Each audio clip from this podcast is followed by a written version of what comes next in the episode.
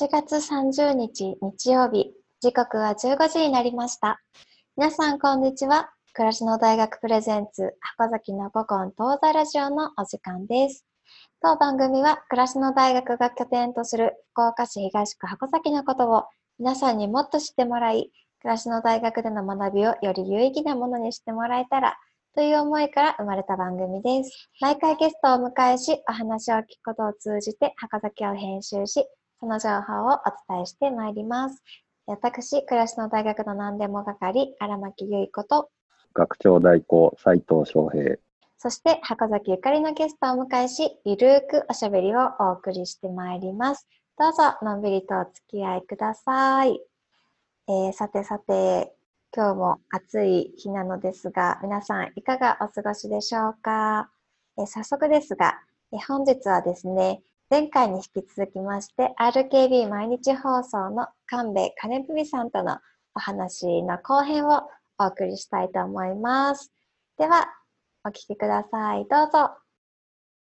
まあ、そんな箱崎の中で、まあ、その、結構その多様性っていう意味では、すごくこう、幅が広くて、まあ、その古いと新しいっていう多様性もあるんですけど、まあ、結構宗教的にも多様で、まあ、海屋を中心に、まあ、お寺があって、教会があって、なんならイスラムのモスクまであるって、こんな街もなかなかないでしょうし、うん、まあ、その面白さもあるし、まあ、私としてはもう一つ、その、えー、日だまりのプリンってプリン屋さんが、はい、あの、旧大の近くにあって、これはまあ、あの、障害の方の福祉作業所なんですけど、まあ、その立ち上げに、あのー、お手伝いをさせてもらったりしたときに、まあ、その施設の、まあ、あの、責任者の方といろいろ話す中で、まあ、箱崎の商店街でやりたいんだと。で、その地域とその普通に交流することが大事なんだっていうようなことをコンセプトにして、うん、まあ場所探しからご一緒したんですけど、まあそこで最終的に行き着いたのはですね、通りをまたいで施設を作業する場所をですね、分散させていくっていうことをやったんですね。プリンを作る工房と、その管理をする事務所と、プリンを販売したり飲食できるカフェと、その通りをまたいで三角形に作って、うん、で、まあその日常の風景の中に、こう、その、そこで活動する人々と、まあ地域とがまあ境なく交わっていくっていうようなことを、まあやってみたところ、まあこれがなんか非常にこう、うまくいったというとちょっとまあ手前味噌になるんですけど、うん、まあそこが今、その、さらにその隣に、えー、隣っていう名前の陶芸工房を拡張し、でその通りの100メーターぐらい先の離れたところにパン工房を作ったりとかですね、なんかその、どんどんこう増殖していって、なんか地域の日常とまあ一体化していってる様があって、うん、こういうのもなんかその地域のなんか包容力とか、なんかそういうもんなのかなっていうふうに感じたりしてたんですけど。まあ、障害のある人もね、あの、一定数社会に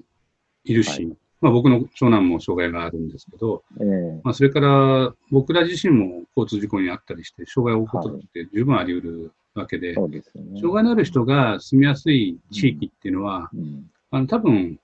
それ以外の多くの人にとっても住みやすい地域、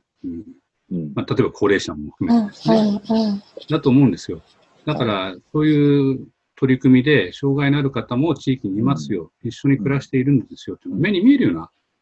可視化されているような地域っていうのは、多分いい地域なんですよ。うん、で、普通に存在して、普通に暮らして、うん、まあ、災害の時なんかも含めてですね、うん、あの、多分ものすごくいい意味があると思いますよ。それから例えば車椅子の人が、あの、ちょっとした段差でも進めなくなっちゃう場合がありますけど、それって本当、足が弱ってきた高齢者にとって同じことが起こるわけで、はい、障害者が住みやすい、暮らしやすい街、歩道、踏切っていうのは、高齢者にとってもとても優しい設備になってくるはずなんです。はい。はい、だから、あの、箱崎が障害者に優しい街になりますよっていう目指していれば、それはイコール、箱崎に住んでるお年寄りにとって住みやすい街なんですよってことになるわけで、うん僕はあのそういうのをどんどん進めていってもらえたらいいなと思いますね。僕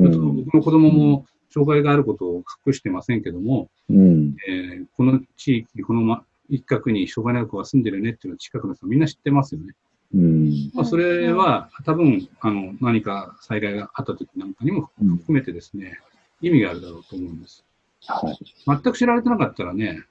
どこの人、この人、この人来ないで、うん、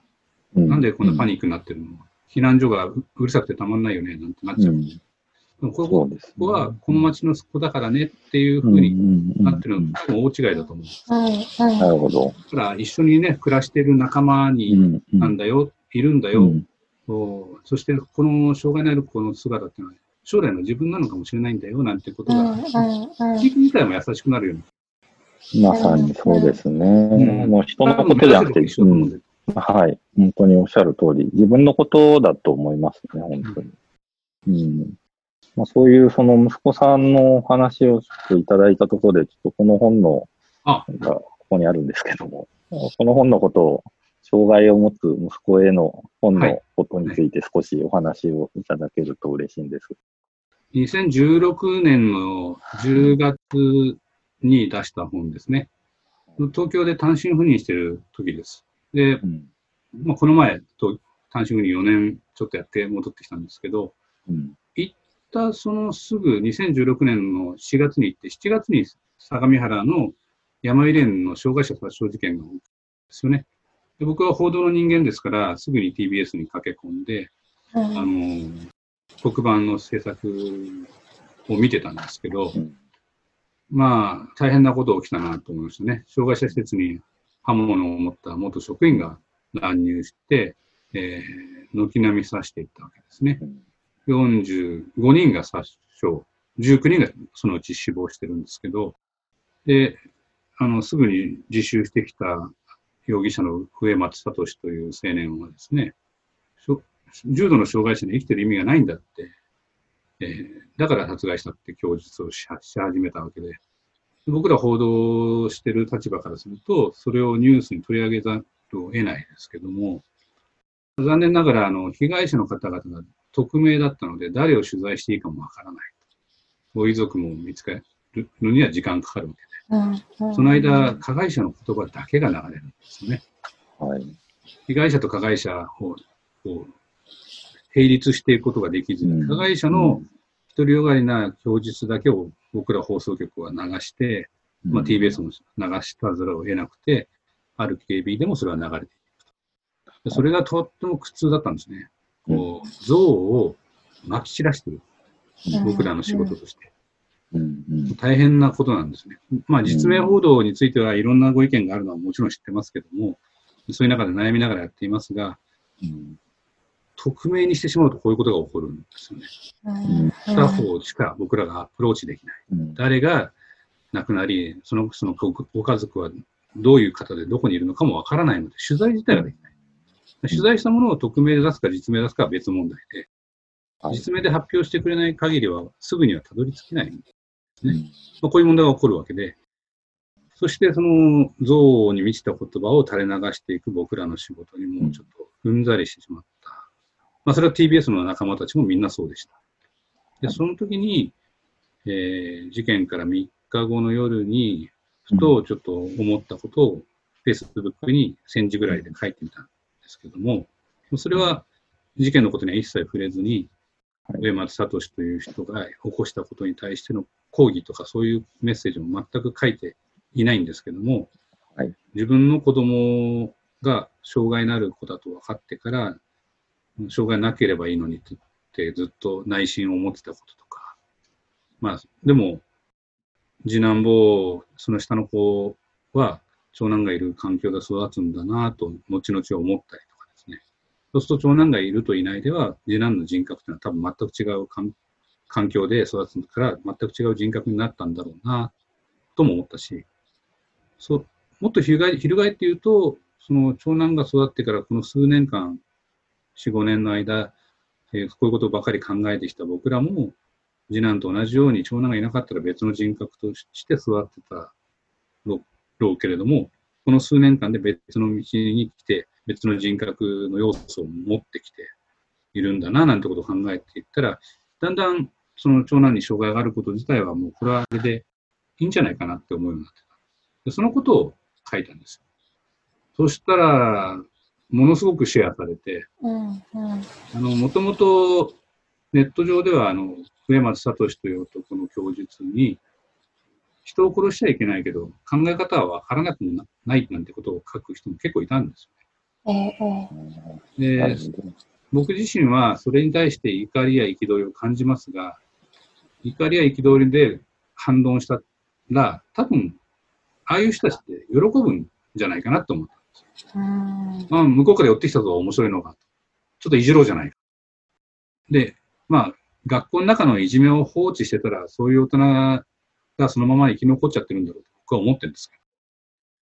そういう人たちに、むざむざ、あの、餌食になる必要はないし、されたくもない。だから、怒りや憤りとは全く違う自分の持ってきた十何年間かのことを時系列で書いてみようって思っただけなんですけどね。うんうん、ところが、ものすごいシェアされて、で、TBS の仲間から、これを神戸さんニュース2 3で朗読させてくれって言ってきたんですよ。もう彼の気持ちはすぐに分かりました。上松聡という男の供述に対するカウンターの言葉がないんですよ。メディアに。うんうん、遺族の取材も、ね、負傷者のご家族の取材もできてないから。はい。で、何かないと、これは僕らは犯罪的なことをしてるんじゃないかと彼はかなり、だから僕の言葉を朗読することによってカウンターの言葉として取り上げたかった。はい。だから言ってきたから、いいよって言って、僕はニュース2のスタジオで朗読が終わった後、なぜこういうのを書いたかっていうのをキャスターたちと会話しながら説明してる。うん、そういう経緯があります。で、そのニュース2 3をたまたま見てたのが、その本の編集者になってくれた人なんですね。それで数日してから、あの、障害を持つ息子へという本を書くことになって、慌てて、えー、急いで書いたものです。うん、まあ、これ自体もすごく、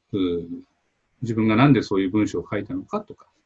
それから、まあ、上松聡という人はどんな人なんだろうかとか、うん、まあ、そういうことを、事件をちょっと振り返っていくような感じで、それに対して僕らはどういう立場で暮らしたらいいんだろうか。うんまあ、ついね、あの言われたら、自分がこう、障害を負ってまで生きてたくないよとか、寝たきりで一つもできなくなって生きてる意味が自分にないんだったら安楽死はしてほしいとか、まあ、そういうことは僕らも考えますけどね。うんうん、ただ実際になったらですね、もういいから終えてくれってなかなか言えないと思いますよ。うん、うん、なかなか言えないと思う。うんうん、まあまあ、100歩譲ってね、あの、自分の人生をどう終えたいっていうのは、自分の権利だと考えて、尊厳死を選ぶっていうのは、まあ、ありかもしれません。でも、上松聡死刑囚とか、この前、ALS の関係で逮捕された医者、うん、ね。あの、医者はまあ、嘱託ということで、それを認めて、本人が認めてやったというふうにも考えられるけども、お金もらってますよね。完全な嘱託殺人ですよ。うん、で、上松聡という人もお、生きてる意味がないから社会のために殺したと言っていましたけれども、安楽死させるべきだって言い方をしてましたけども、うん、うん。安楽死って自分が選ぶものであって、うん、他人があなたは安楽死しなさいって言って殺害するのは、ただの殺人です。はい。安楽死なんて言葉使っちゃいけない、ね、うんうんうんは決めることじゃないですよね。そうです。で、これはさっき話してた箱崎が、こんな街だったらいいなっていうものの正反対、対極に位置するもので、彼の言ってることを、まあ、それはそうだよねって、どっかで思ってしまってたらですね、そういう人が多い社会になったら、その社会はみんなが暮らしやすい社会ではない。です。邪魔になってきたんだったら、あなたはもう死んでねっていう社会。多分僕らが目指したいのはそれと正反対の、はい、あのあなたもいていいよ、私もいていいよね、うんうん、年を取ってもいていてもいいよね、うん、そういう箱崎を作りたいんじゃないかと思うんです。はい、だから、なんとなく自分がそうなったら嫌だなっていうのは思うでしょうけど、身動き取れなくなっちゃったら生きてても意味があるのかなって思ったりは必ずしますね。でも、それを一般論で自分とは関係ない言葉として広めてしまったり、または、あの、単純に上松の言ってることはわかるよねって言ってしまったり、ネット上は特に匿名だから言いやすくて言っちゃった。はい。でも、実際に僕ら生きてるときは対面だから、そんなことを隣のおじいさんに言えますかって話です。あなたもいらないから死になさい。うん、そんなこと言える社会は良くないでしょう。はい。気持ち悪いし怖いし、いざ自分が言ってたんだからあなたも死んでねっていう社会ですよね。いや、やっぱ良くないと思いますよ。だから僕はあのたまたまですけど、障害のある子の親であり記者であったので、でたまたま、まあ、福岡のローカル局 RKB という会社でありながら、東京に単身赴任してたので、はい、その件についてはちゃんと取材をして、何らかにしてみようと思って RKB のニュースにしたり、TBS ラジオと共同のドキュメンタリーを作ってみたり、まあ、今年も RKB でテレビドキュメンタリーを1時間作ってみて、えー、まあ、僕らが行きたい社会はこういう社会ではないんじゃないでしょうかっていうメッセージを発信したんですけど、まあ、その中では僕が障害のある子の父親であるということは言わざるを得ない得ない。し、僕の長男の顔も出してみようと思いましたし、これが客観報道なのかと言われたら、全然客観じゃないですけど、まあ、さっきの箱崎の中にいるから箱崎が取れるみたいな、つながるんですけど、私自身がこういう記者だから、こういうこの記者だから、僕はこう思うよっていう方が僕は説得力があるんじゃないかと。さっき翔平さんが言ったように、ナメさんしか作れないでしょっておっしゃった。けど、そういう番組として、うん、あの、箱崎に住んでるこの子を取り上げて、うん、私自身はこういう記者ですよということを取り上げて、うん、上松死刑囚とずっと対面、対談をして、彼の話を父親として質問し、記者として表現するっていうやり方をして、ドキュメンタリーです。なるほど。あの、イントレランスの時代っていうドキュメンタリーです。まあ、イントレランスっていうのは不寛容寛容でない。はい、僕の、僕はだんだん今の社会が不寛容になってきてるんじゃないかと思って、こういう社会をもっと不寛容を広めてしまっては大変なことになるんじゃないかという問題をドキュメンタリーにした。これもちょっと DVD を少し焼きまして、箱崎公民館に置いときましょうか。箱箱崎と関係ないけど。でも本当に、その今、不寛容っていうお言葉が出たんですけど、まあ、逆に箱崎は本当に寛容な街であってきたと思うし、まあ、これからもそうあるべきであり、で、まあ、そこに街の豊かさがあるんじゃないかと思うので、まあ、あの、逆説的ではありますけど、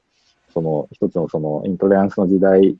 で映されるその箱崎の価値みたいなものもあるんじゃないかなっていうふうに思います。そうね。あの別にそんなこと考えてあの、都会に残る小さな村を作ったわけではなかったですけど、うん、なんか描いてるものはちょうど正反対のものかもしれません。なんかセット、セットのような感じもしますね。うん、うん、そう言われてみて、うんうん、考えたことなかったけど、そうですね。ええー、僕も今そう思っただけで。うん、ありがとうございます。こちらこそ。うん。まあ、そんなで、あの、うん、ドキュメンタリー作ってるのが、箱崎に一人いますよっていうのは、一人でもらってもいいかな。はい。いや、もう。見てください、DVD。ね本当に皆さんにあのセットで見ていただけるといいなと思いました。みんなで集まってね、うん、今見ることができないから。うんうん、そうですね、うん、ちょっと何枚か焼いておきますから、借りて、持って帰ってみて、はい、また返してくださいね。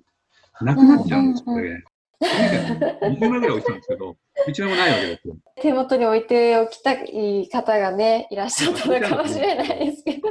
見たら返してね。はい。ちょっとそこはお守りいただきたいと、はい、思いますが、はい。ぜひお願いいたします。はい。はい。あの、我々暮らしの大学ではですね、こう、みんなで見るができないから、その映画っていうコンテンツを使ったそのオンライン同時視聴っていうのを心にあって、はい、みんなが同じディスクを持って、ズームでこのようにつないだ状態で一緒に再生をして、みんなで同じ時間を共有して、えー、終わった後にみんなでまた感想を話し合うみたいな、なんかそういう実験イベントをやったんですけど、まあ、集まれない時にはなかなかそれはそれで、あの、面白いかったいいんじゃないですかね。あの、みんなでバーチャルリアルではないかもしれないけど、うん、同じものを同じ時間に見るっていいんですね。うんうんうんあ、一回やりましょうか。ねねぜひ。さっきの DVD みんなでわーっと見る回。はい。やれると、そうなんです。で、その見終わった後に、あのまあ、思い思いのまあ、感想だったりをこうシェアし合うっていうようなことを、まあ、以前もやったんですけど、やっぱり一人で見る、インプットするだけじゃなくて、こうすぐこうアウトプットしてみるっていうのは、やっぱりなんかよくってですね。あいいぜひやってみたい、ね、ぜひやりましょう、やりましょう。はい。うん、活用していただければ、はい、僕は制作者としては非常に、一人の住民としても嬉しいです。はい、ぜひぜひ。ぜひ。でも、いいお時間になってきたんですが。すぐ1時間。はい。すぐ1時間になっちゃいました。本当ね。はい。なので、また続きはその、当時視聴会でああ、いいですね。はい。とあの、学生の暮らしの大学の皆さんとも、ね、交えながらやれるとまたさらに面白いんじゃないかなと、そうですね。思っております。はい。みんなで録画した DVD を見るっていうのは別に、はい。放送局としても、録画した DVD 見てるのとかいいいいんじゃないでしょうかね。大丈夫ですか？ね。よかったです。いろいろ権利関係も。権利的なものとか。うん、いやでもそうやってみんなで共有できたら、やっぱりどんな街に住みたいのかとか、どんな、えー、街ででありたいのかみたいなことが、やっぱり考えるきっかけにすごくなるし、なんかそこが、ぱり世代に引き継いでいくのかなみたいなことも含めて、うん、うん、なんかすごくいいきっかけになるんじゃないかという気がします。ただ守るだけだと、だんだん小さくなると思いますね。うんうん、で、広げていける取り組みが多分、この町にも必要なんだろうと思うし、うん、それがこういう大学であったり、翔平さんたちがやってる、まあ、町おこし的なイベントだったりもするんだろうと思うんですね。で、古い人たちと新しい人たちをつなぐっていうのがとても難しいけれども、できなくはないんじゃないかなっても思ってます。多分それは古い人たちの意識改革は必要だろうとは思うけど、うんうん、でもそれはもともとこの地域はやってきたことでしょっていうね。それをもうちょっと広げてみれば、もっとこんなことができるかもねっていう、土壌は十分あると思うので、できると思いますよ。頑張りましょう、箱崎のために。はい、頑張りましょう。クラスの大学も。はい、頑張ります。はい。じゃあちょっと。こんな感じでよろしいんですか？はい。まだまだお聞きしたいところなんですけど、続きはまた、はい、あの、同時視聴会ということで。では、本日のゲストは、神戸金文さんでした。今日はありがとうございました。どうもありがとうございました。はい、ありがとうございます。RKB も引き続きよろしくお願いします。はい。よろしくお願いします、皆さん。チャンネルは RKB で。さて、エンディングのお時間です。今日も楽しい時間でしたが、学長代行、お話いかがでしたか？はい。あのー、やっぱり都会に残る小さな村っていうタイトルが本当に言い得てるので、うん、もうここに全て詰まっているし、表現されているなという感じがして、うんまあ、あの、お話の中でも、神戸さんもおっしゃってましたけど、うん、箱崎がこの福岡という都市の中で、うん、まあ、その、非常に交通の便はいいんだけれども、まあ、こう、村的なコミュニティをずっと、こう、千年、まあ、続けてきているということが、まあ、ドキュメンタリー見ていただくと本当によくわかると。うん、はい。そうですね。ただ、あとそれを、こう、やっぱり、その、神戸さんでしかできないやり方で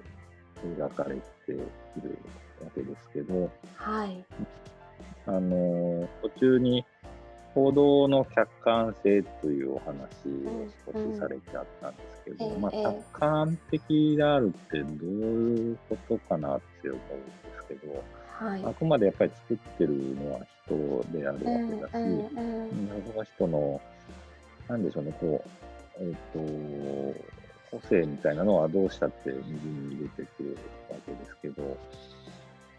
なんかそういう話と、なんかその主観的というか偏見的に物事を切り取っていく話っていうのはまたちょっと違う。そうですね。うん。うん、あ、あのあ、そうそう、あの、そうですよね。その、父親というか一神戸さん個人として取材をして、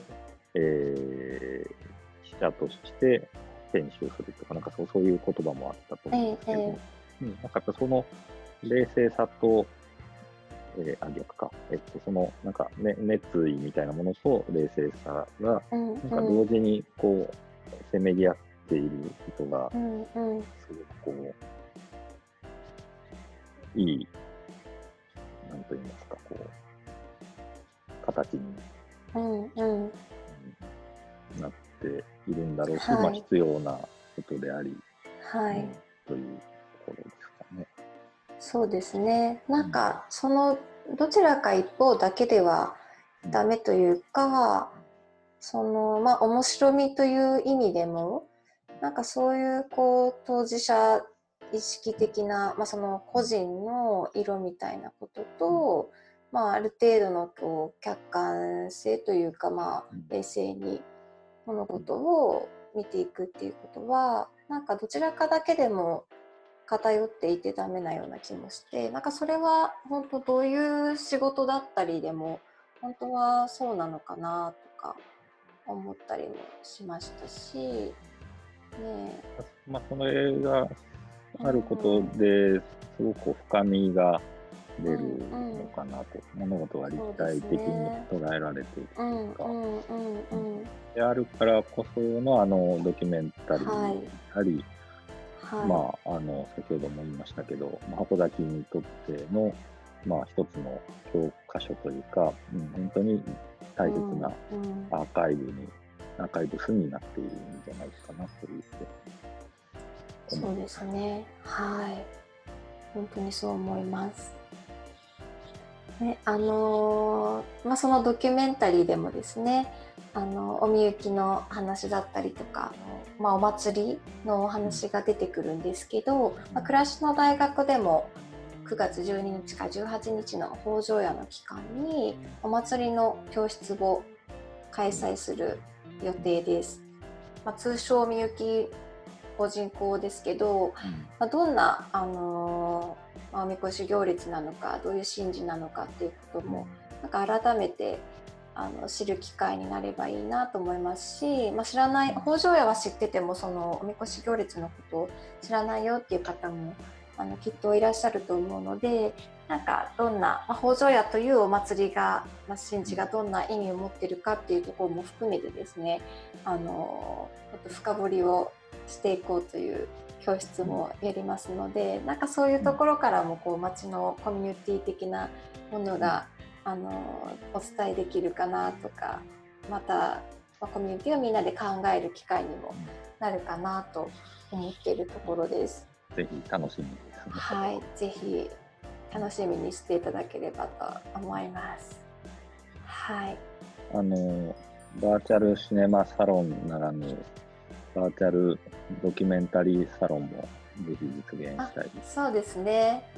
とせっかくなのでどこかで2学期できるかな。はい、うん、やりたいと思いますのでそちらもぜひお楽しみにしていただければと思います。はい。そして、えー、当番組箱崎の古今東西ラジオではこんなことを聞いてみたいといったリクエストや質問なども募集しております。リクエストや感想はメールにてお寄せください。メールアドレスは箱崎 .radio.gmail.com となっております。些細なことでもどしどしお寄せいただければ幸いです。また、暮らしの大学では皆様のご入学を随時受付しております。入学することで定額料金にて暮らしの大学の教室を受講できるほか、特典もご用意しております。入学に関しての詳細は、暮らしの大学のノート、またはキャンプファイヤーのページに記載しておりますので、ぜひチェックしてみてください。えー、次回の放送は9月6日日曜日15時からを予定しております。では皆さん、また来週お会いしましょう。Have a good afternoon. Have a good afternoon.